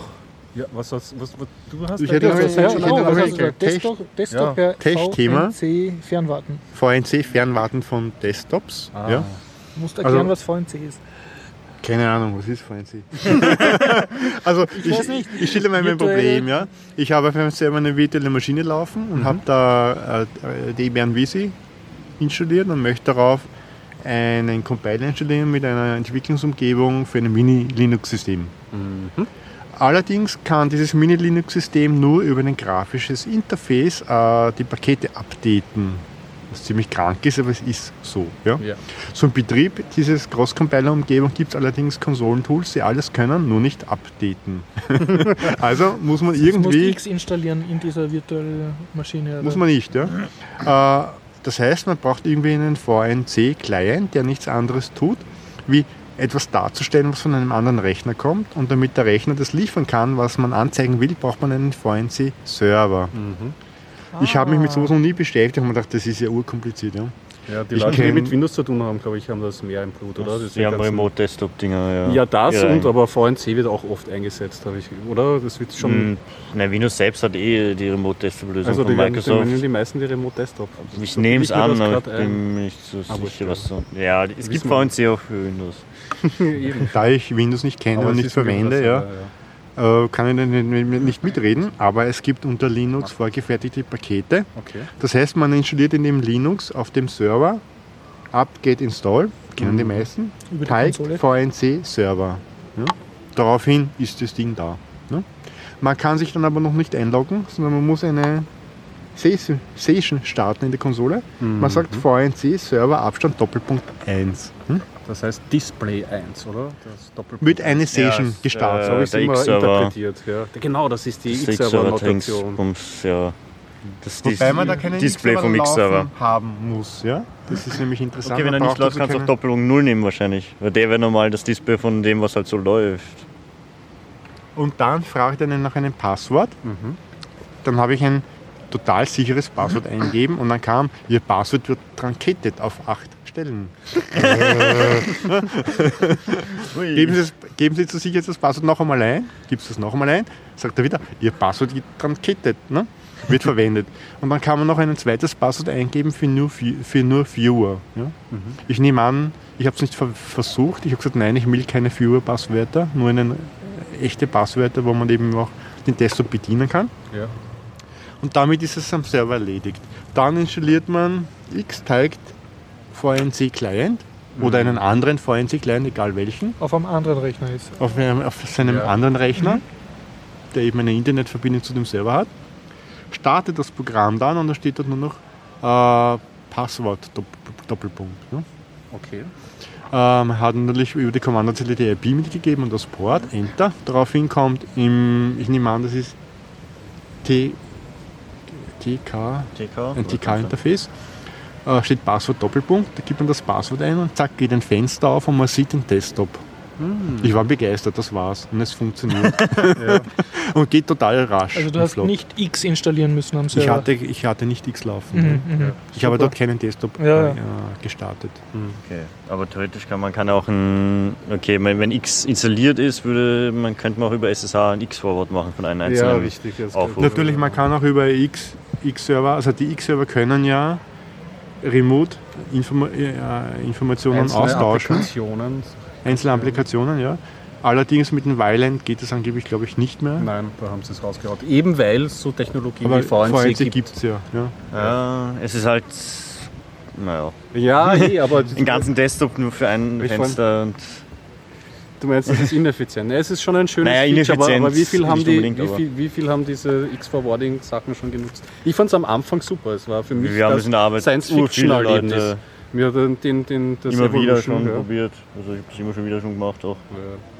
Also Ja, ich ich stecke in der, in der, in der, in der, Window, in der Windows-Hölle, so arbeitstechnisch. langsam. Und das ist halt eine Protokollfrage, aber das Remote-Desktop macht ja im Grunde nichts anderes, als auch diesen Desktop darzustellen. Und da kommst du nicht runter, drumherum irgendwie. Ja, Also, aber bei Wayland wollen sie auch irgendwie eine Lösung machen, dass man über VNC auch einzelne Anwendungen gescheit drüber kriegt oder so irgendwas Alternatives. Es wäre halt Interessant. praktisch, wenn du nur ein SSH installiert haben musst und du brauchst nicht extra einen VNC-Server installieren. Stimmt. Und wenn VNC-Server musst du wieder absichern mit acht Stellenpasswörtern, ohne SSL am besten. Ja, das ist ein Punkt. Ja, natürlich, ja, das ist ein Punkt. Ja. Es ist halt, SSH ist halt so extrem einfach zum Einrichten. Für die Sicherheit, die es bietet. Man kann natürlich über SSH einen, äh, einen IP-Tunnel machen, ja, damit man das wieder absichert. Das ist eine Kommandozelle und die Sache Ja, ist erledigt. Ja. Äh, Problem an der Sache, das wissen wahrscheinlich 10% der Linux-User, wie das geht. Ja. Ja, Es ist wenn der SSH-Tunnel irgendwann einmal auf den Timeout wartet, muss man ihn wieder irgendwie killen und das kommt häufiger vor. Auch wenn der, wenn der Tunnel, wenn man irgendwie die Netzwerkverbindung verliert und woanders wieder online geht, dann merkt er noch nicht, dann merkt er nur, die, der Tunnel ist weg. Aber normal wartet er dann einmal. Und man kann in Also der Zeit nicht noch einmal den Tunnel starten auf demselben Port, weil er belegt ist. Also der Teufel steckt im Detail. Ich arbeite mit meinem 8-Bit-Passwort. Ja? Also 8 Sehr gut. Characters. Ja, soweit einmal meine positiven VNC-Erfahrungen, obwohl ich noch nie VNC verwendet habe und immer gedacht habe, das hat mit Windows zu tun und das ist sicher nicht gut. Abwehr. Schöner Leben. Schöner du- Leben, ja. Ja, schöner Leben. Oder äh, ja. Also ich äh, habe meiner Zeichentrick-Kinosucht gefreut und bin in Ich Unverbesserlich 2 hineingegangen. Du schaust ja echt für alle Animations- und Nicht alle. Also ab und zu lasse ich einen aus. Aber du bist schon gut unterwegs. Okay, ja. Und. Ja, also Aus ich, ich, ich, lebe meinen Kindskopf aus. Ja. Ich weiß jetzt leider nicht auswendig, bitte in den Shownotes nachschauen, ob es von Pixar ist oder Disney. Äh, also auf jeden Fall eins Oder dieser. von einem Russen. Nein, nein, nein, es ist kein Mock. Was. Und es ist auf jeden Fall eins dieser Filmstudios, die einfach ähm, mit moderner Technologie äh, computergenerierte Animation, Zeichentrick genau. Animationsfilme machen. Ne? Und der erste Film hat mir schon recht gut gefallen, das war Ich Unverbesserlich, und zwar ging es da um so einen Bösewicht und der hat lauter kleine Minions. Die Minions sind so weiß gelbe Schon, das sind die Eierschädel mit den Eierschädel und so komische Brillen haben sie auf ja. und benehmen sich extrem kindisch und er will halt mit deren Hilfe die Weltherrschaft erringen und es endet dann, äh, er muss dann drei Mädchen aus einem Waisenhaus adoptieren und wird dann so netter Adoptivvater und ist eh ganz süß und Familien, Family Values orientiert, aber ist halt, halt lieb und das, das Schöne als ist, Erwachsener lustig zu schauen, also die ist drinnen. wenn man so ein Kindskopf ist wie ich schon, ja. Ja, also es war herzig gemacht nicht. Es war herzig und was mir so gefallen hat, er war halt am Anfang so absolut nicht sozial angepasst. Er, wenn ein kleines Kind sieht mit einem Luftballon und das schaut so süß, dann nimmt er so eine Nadel und zersticht in den Luftballon und geht so böse kichernd weiter und man freut sich, also endlich macht einer das, was man selber gern machen würde. Ne? Und Du vielleicht. Meine Schwester hat das bei mir immer gemacht. Ich war nicht glücklich darüber. du hast doch keine Minions gehabt. jo. Okay, soviel zum ersten Teil. Der, und weil der erste gut ist, habe ich mir jetzt den zweiten angeschaut. Und ich muss sagen, der zweite hat mir auch sehr gefallen. Also ich bin auf meine Rechnung gekommen, die Minions waren süß und kindisch und so. Und die Story war gar nicht so hanebüchern. Also für einen Zweiten Teil. Kinderfilm war es okay und ja, und er hat immer noch seine süßen Adoptivtochter und hat immer noch seine Armee von Minions und er ist im Grunde genommen eigentlich immer noch sehr mies drauf und lässt das an seiner Umwelt aus, was ihn ursympathisch macht und er kämpft halt gegen andere super Bösewichte. Ja. Und so viel dazu, alles perfekt. Ja. Und was mich dann absolut gestört hat an dem Film, ist äh, die Hauptrolle, die nämlich einen Gegenstand spielt, und zwar ein Taser. Also Taser sind diese Polizeiwaffen, die so zwei Drähte schießen in den menschlichen Körper und dann einen Elektroschock verpassen. Okay. Und das wird äh, von eben Exekutivkräften eingesetzt und ja, und die haben ein gewisses Imageproblem, weil sie es eben an viele Polizeikräfte verkauft haben und es da auch immer wieder Todesfälle gibt. Wenn halt Leute Herzin also Herzschwäche haben oder, Ja. oder sonst irgendwie. Und? Und kann natürlich Das war der. Hauptheld? Nein, oder? Das war nicht der Hauptwelt, aber ich vermute mal, dass es der Sponsor war oder der Hauptsponsor. Weil er als positiv. Und der wurde aber sowas von positiv äh, da, also nicht nur Produktplacement, sondern Produktplacement ins Auge drücken und fest nachklopfen. Also, dass das wirklich jedes Kleinkind, das da reingeht, weiß, dass Ja. Taser jetzt was absolut Cooles und Nettes ist. Du möchtest auch haben zum Spielen. Ja. Absolut. Wenn ich Kinder habe, wollen die auch alle einen Taser. Warum? Also nur kurz zur Handlung. Also es kommt so eine super coole, sexy, smarte, lustige äh, CIA-Agentin oder so, die sich dann in den böse Hauptdarsteller verliebt. Und am Anfang lernt sie ihn kennen, indem sie so ihren Lippenstift aufmacht und ihn gleich einmal tasert. Und seine, Minions versuchen ihn dann zu befreien und die tasert sie auch. Und dann packt sie die alle in den. Und dann sagt sie noch, äh, tut sie den Lippenstift einpacken und sagt, haha, ich freue mich so immer, wenn es funktioniert und so. Ist so ganz cool. Ne? Und dann verschafft die in das super CIA-Hauptquartier, wo der dann den Auftrag kriegt, irgendeinen anderen Bösewicht zu bekämpfen. Und das macht er schlussendlich auch. Ab 18, oder? Der ist ab 6 oder 5. Auf jeden Fall. Äh, und nachher werden die beiden natürlich ein Liebespaar und so. Und, Jugend äh, heutzutage. Sie schenkt ihm dann diesen Taser so als romantisches äh, Ding, weil sie sich damit kennengelernt haben. um. Und er tut dann den. Oberbösewicht auch mit diesem Taser dann schlussendlich Ah, okay, also besiegen. der- Also, also der also- hat die Hauptrolle ja, von allen nicht animierten Gegenständen. Ja, furchtbar. Und am Abspann, bin, ich bin natürlich so ein äh, äh, Dings, ich muss mir noch immer den Abspann anschauen, Mhm. ganz bis zum Schluss, weil manchmal kommen dann noch lustige Szene und dann sind dann halt die ganzen Songtitel, die es verwendet haben und jeder Hilfscomputer, Animateur und. Mausschieber. Ja, und dann auch Firma Taser, ganz ja, groß. Ich schon. Also das, was ich du gedacht- vermutet hast. Ja. Ja, und ich habe mir gedacht, ich brauche das eigentlich nicht, dass in Kinderfilmen irgendwelche Polizeifolterinstrumente oder Gummiknüppel da Aber es ist groß... die Zeit dafür, oder? Also ein, ein Animationsfilm über Kampfjets und jetzt ein Taser als Hauptrolle. Lass mal noch Das Kampfjets einreden, ja. Was bei Chats oder? Aber Ja, ich denke, Jets. Taser Ja, war ja. Du, du würdest nicht über, über Handschellen oder Vielleicht eine Sitcom über über, eine, Panzer über oder Glock so. 9. Panzer sind cool. Lass ihn mal auch noch einreden. Ja. Aber Das die, ja. Aber beim Taser hört es auf. Oder beim was? Taser hört es auf. Ja. Das ist etwas, ist eine was ge Waffe, ja. genau die Zivilgesellschaft viel mehr berührt als am Panzer Die jetzt. Familie Glock vielleicht oder so. Möglicherweise. Ja. ja, ist abstrus. Das Die finde ich NSA auch- ist gut und wir brauchen einen gut. Taser, ne? haben wir heute gelernt. Genau. Sturmgewehre für sechs. Ich meine, zu, zum Vergleich im, im Film äh, Hangover 1, Teil 1, kommt auch eine Taser-Szene vor. Mhm. Aber dann setzen sie sich halbwegs kritisch damit auseinander. Zumindest ist Taser nachher nicht das ursympathische Ding. Ich weiß nicht, ob ihr das gesehen habt. Na, Okay, also Hangover, diese drei Aber nicht erzählen. Sauftypen. ich bin schon. Bitte Okay. Nicht spoilen, bitte. Auf jeden Fall eine super Taser-Szene, aber da hast du nachher nicht das Gefühl, dass Taser was super Tolles ist, sondern eher. Ja, hat dich aufgeregt, ja, wie zu Recht. Also mich hat es eigentlich gestört und ich hab, mich hat auch gestört, dass eine Firma, von der ich recht viel halt, also diese Pixar oder Disney oder wer auch immer die diese Zeichentrickfilme machen, dass die es nötig haben, da anscheinend sehr viel Geld zu nehmen von Taser, um, Um um das das, als Sponsoring Produkt zu placen. Sollen, sollen es ungesunde Schokoriegeln placen. Ne? Ja, genau. Die guten alten Karius. Genau, ja. Karius und Baktus. Also so viel zu meinem Rant über Ich und Verbesserlich 2. Was, womit hast du gerasselt, Harald? Das Projekt der Woche. Tada! Tada! Warte, muss ich ein Foto machen? Ist das zum Essen? Schoko? Da springt gleich ein Kasperl raus.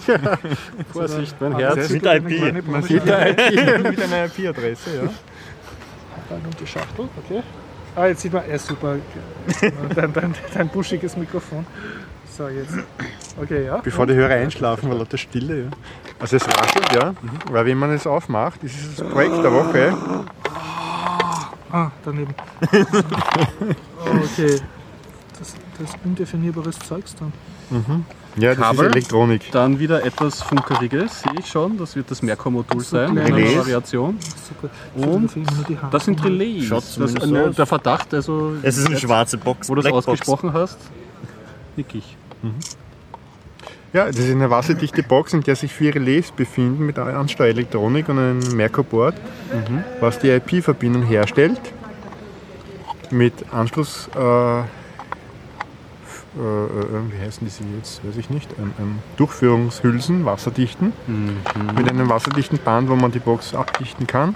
Aber wie steckst du die Durchführungshilfen ins Freie? Die Box ja Man, baut, man bohrt in die Box Löcher hinein an den Stellen, wo man sie benötigt, schraubt die Durchführungen hinein Ah, von zwei Seiten. Okay. und führt die Kabeln durch, die Mhm. durch Ja. mit den Relais gesteuert werden. Ja. Und wie die Funkwellen- die, die Durchführungshülle ab mit dem Loch? Die haben Dichtungen drin. ah, okay, die haben das schon. Dann ist ein Dichtungsring dabei Mhm. und äh, das Positive an Funkwellen ist, die gehen auch durch dichte Gehäuse durch, wenn sie Mhm. nicht aus Metall sind. Okay. Und mit dieser Box hat man jetzt eine Relaisbox, die IP-fähig ist und kooperiert, die anpinkbar ist, stromsparend betrieben werden kann und mit der man jetzt eben vier verschiedene Dinge steuern kann. Zum Beispiel so eine Solarpumpe oder irgendein ele- elektrisches Gerät im Keller, Flutlicht Oder im Garten. ein Flutlicht im Garten, also unter erschwerten Bedingungen. Das ist das, Das heißt, das Smart kann man Home auch Projekt der Woche. Outdoor, äh, outdoor anbringen und es wird durch Regen und andere Wettereinflüsse Hochwasser. Hochwasser, ja. Hochwassersensor, ne? Hochwassersensor. Wenn es nicht mehr funktioniert, ist Hochwasser. Tiefensensor, ich nehme an, aber ein paar Meter Wassertiefe drin trotzdem was sein. ja, okay. Bei den heutigen Überschwemmungen denkbar. Ne? Muss es im ersten Stock montieren. Ja. Und das kann ich mir schon im Shop bestellen?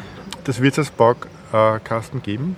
Mhm. Das ist das Projekt der Woche, in dem wir es entwickeln und dann veröffentlichen.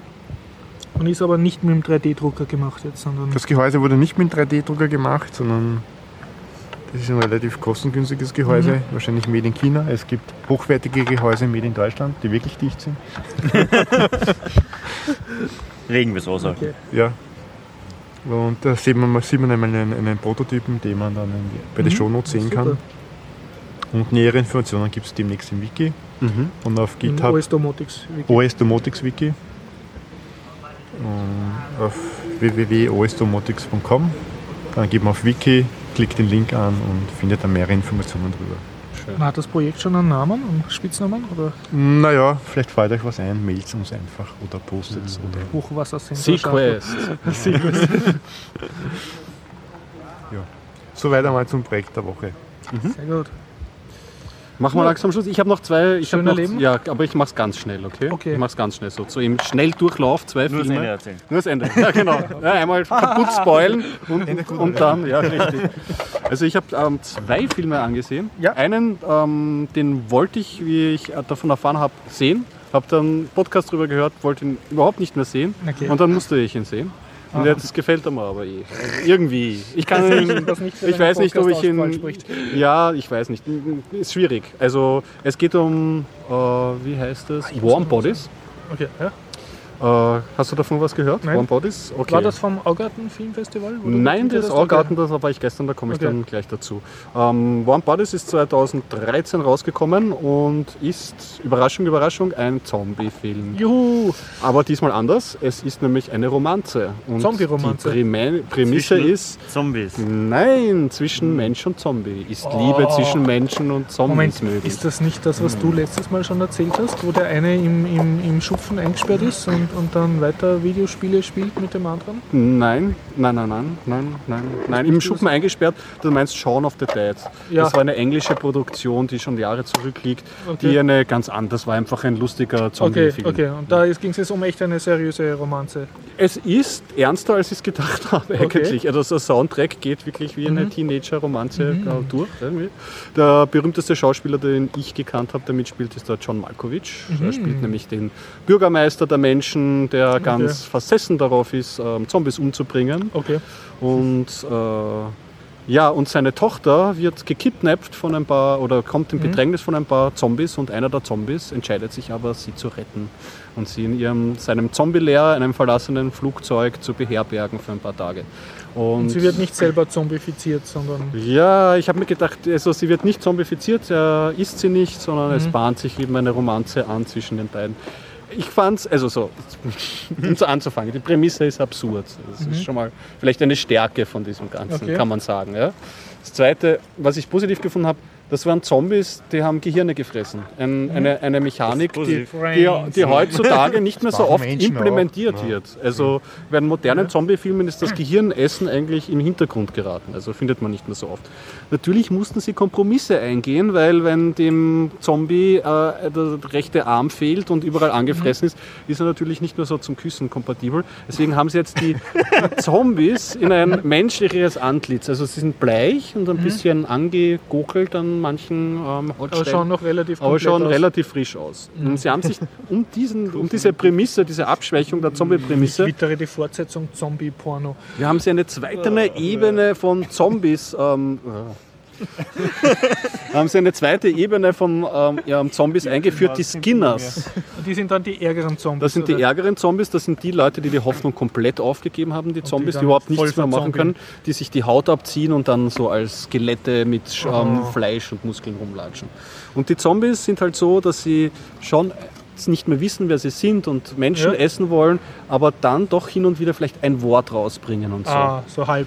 So rammelt. Halbwilde. Ja, genau. Und durch die Romanze lernt der Zombie wieder mehr Wörter kennen und so entwickelt sich das Ganze. Also es ist eigentlich insofern eher eine ganz romantische Geschichte, weil die Zombies sich wieder zum Menschen entwickeln. Kann man ja auch als Parabel lesen, so der gefühlskalte moderne Mensch, der langsam wieder durch die Du hast Liebe nicht irgendwie auf eine und so Parabel auf die US-Rassentrennung oder so äh, gesehen.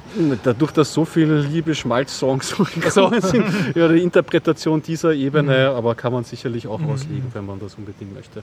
Ja, und, äh, also aufgrund der originellen Prämisse und ähm, dass sie sich doch äh, überlegt haben, wie das mit den Zombies und so überlegen, ist es ein, ich finde, ein herziger Film. Eine Empfehlung kann ich nicht machen, ich kann jeden verstehen, der das ganz abscheulich findet. Aber du als, äh, wie soll ich mal, Zombie-Film äh, Gusto. ich fand es dann im genau. Endeffekt wieder erfrischend. Ich War das- dachte, das geht sich nicht aus, das wird ganz schrecklich und ich werde mit Fremdjump abdrehen, aber Es okay. es, es hat mich überrascht. Gerade eben, wie ich schon erwähnt habe, eben mit Gehirne essen. Sie haben sich zu einer Zombie-Mechanik und dass sie auch wieder sich zu Menschen entwickeln können, sich einiges darüber überlegt. Also nochmal den Namen, weil ich tue mir immer so schwer bei den Warm. Bodies. Warm Bodies, okay. Warm Bodies ja. Warme Körper.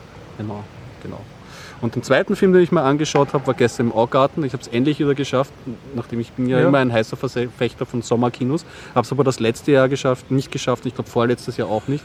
äh, gestern habe ich mir gedacht, es reicht jetzt mit meiner Faulheit und habe äh, hab mich rausgetreten aus der Couch und bin ähm, Augarten Spitz gefahren. Sehr gut, ja. Also ein großer Park in Wien. Ja. Ähm, Harburgstraße aussteigen. Und was war? Mh, Es hat gestern gespielt The Long Goodbye. Mhm. Ist ein Film aus dem Jahre 1973 von Robert Altmann und ist eine klassische Privatdetektiv-Story. Ähm, Philipp Marlowe ist die Hauptrolle. Es ist, glaube ich, auch ein, direkt eine Romanverfilmung. Mhm, Und ja, also für einen Sommerfilm kann man den durchaus empfehlen, weil der Haupttyp spielt den Philipp Marlowe, diesen dauerchickenden, fertigen, privat, schmuddeligen Privatdetektiv, der auf jede krasseste Ansage irgendwie einen blöden Scherz hat irgendwie. Das macht der gut. Also ich, man, kennt, man kennt das Gesicht von dem Schauspieler, aber ich, ich glaube, das war trotzdem seine, die Rolle seines Lebens, weil er ist mir sonst nicht so hängen geblieben irgendwie. Und es hat natürlich diese 70er Jahre, also du hast schräge Ganoven und äh, er lebt auch irgendwie so in, einem, in einer schäbigen Wohnung gegenüber einer großen äh, äh, Lesben-WG, die immer nur so Drogen nimmt und alternativ drauf nimmt. Also total abgefahrene, abgefahrene, kuriose Typen. Es gibt auch einen Gangster, der dann darauf besteht, dass sich alle, äh, er und seine Gehilfen alle nackt ausziehen, weil er meint, nur so kann man ein gutes äh, Geständnis von, von Philipp Marlowe herausbekommen und so. Also es ist, es ist, nein, es ist, es ist skurril. Es hat seine Okay, skurrilen ja. Ansätze, aber es äh, ist durchaus amüsant. Als kleinen Bonus oder Malus, wie man es interpretiert, gibt es den Arnold Schwarzenegger in einer Kleinstrolle. echt? Der, ja, der Wie er ist schön eben, jung war? In, ja, genau, richtig, als Schläger dieses Gangsters. eben. Und Spricht er auch was? Oder? Äh, er, nein, nein, er spricht nicht. Er, er, er, er droht. Er droht. Er, er, schlägt die Faust in seine andere Handfläche rein. Er spricht mit seinem Körper. So, ja. Und so formal muss man sagen, es schaut sich ein bisschen so wie eine Columbo-Folge. Also es okay. ist irgendwie so kein großes Produktion, der hat diese 70er Jahre Farben, mhm. teilweise spielt es in Tijuana. Und wenn man für das für das, für das Genre der Detektivstory etwas übrig hat, okay. ist es wirklich ein, ein schönes Exemplar, das man empfehlen kann. Ja, so viel dazu. Schlusswort? Ja. Schöner Freund, äh, Iron Sky wurde gekickstartet. Ah, nämlich der Nachfolger, Teil. der zweite Teil. Ja, einfach auf Kickstarter. Also Kampagne ist schon vorbei und es gibt schon so Promo-Teaser und alles. An, ja, sie fangen schon mit Spoilern an. Genau. Ich hoffe, dass der Udo Kier, ist der Führer das letzte? Spielt mit. Ja. Ich muss heute noch spenden. Sehr gut. es ist schon abgespendet. Also ah, ist schon finanziert. Zumindest Was? dieser Teil, für den Sie jetzt gesucht haben. Die haben irgendwie das nicht so angekündigt wie letztes Mal. Und zwar auf Indiegogo, so nicht Kickstarter, auf Indiegogo, Indiegogo haben sie es gemacht. Und allein die Perks sind super. Tausendjährige Dankbarkeit. ja, sie wollen auch mehr ähm, die, das ganze ähm, gescheiter machen wie beim ersten, weil sie hatten ja irgendwie mit dem ähm, in Deutschland immer irgendwie mhm. Probleme, mhm. dass sie nachher die Leute, die zwar gekickstartet haben und so weiter mhm. und teilweise dann von der äh, ähm, Firma, die das dort vertrieben ja. hat, ähm, verklagt wurden und ähnliche Sachen. Jetzt stand irgendwie, sie wollen weltweit gleichzeitig launchen in die Kinos und so. Also sie wollen den Vertrieb an, ganz, ganz toll zumindest sein. gescheiter machen. Na, ja. hip hip Ich, mag, ich mochte den ersten Teil ja. schon sehr. Also super, dass es einen zweiten gibt. Na dann, Leute, schön ja. war's. Bis, Bis, zum nächsten Mal. Nächste Woche, ja. Wo es leider keinen Gregor gibt. Ich bin die nächsten zwei Male nicht dabei. Was machst du? Ich bin in Vorarlberg. Oh. Bis zwar als Land ein Zwerg, Zwerg, Zwerg. Kennst du das nicht? Was? Kennst du das Was? Nicht? Noch einmal das war also Vorarlberg, bis zwar als Land ein Zwerg, Zwerg, Zwerg. Das war ein, ein Hit, den der äh, Reinhold Bilgeri zusammen mit dem... Das ist ja selber Vorarlberger. Äh, ja, genau, richtig. Zusammen mit dem, äh, wie heißt der, der die griechischen Sagen nacherzählt hat? Dieser österreichische Schriftsteller nicht der Ransmeier, sondern der, oh Gott, mir fällt mir nicht ein leider. Aber das kann man rauskramen. Okay. Sag mal, verlinkt man das auf YouTube. Okay. Okay. Inoffizielle Vorarlberg-Hymne wahrscheinlich. Gut, tja, also die nächsten zwei Podcasts leider ohne Gregor. Mhm. Aber dann bist du wieder da. Ja. Köhlmeier heißt er. Okay. das war ein okay. Schlusswort. Und jetzt muss man einen Schlussgag anbringen. Hauptsache die Klospülung funktioniert. Sehr gut. Und viel Spaß beim Löten. Bis dann. Ciao.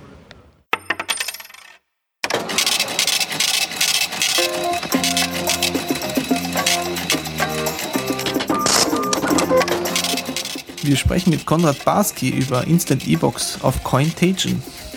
Mt. Gox Passwort-Reset-Attacke. iGolder bewirbt Bitcoin als Alternative zu Gold. Neue ASIC-Miner in China. Bitcoin-Boom in Argentinien. Bitcoin.de geht Kooperation mit Fidor Bank ein. Coinbase startet Instant Purchases. John Matonis wird neuer Direktor der Bitcoin Foundation. Und das Bitcoin-Treffen in Graz.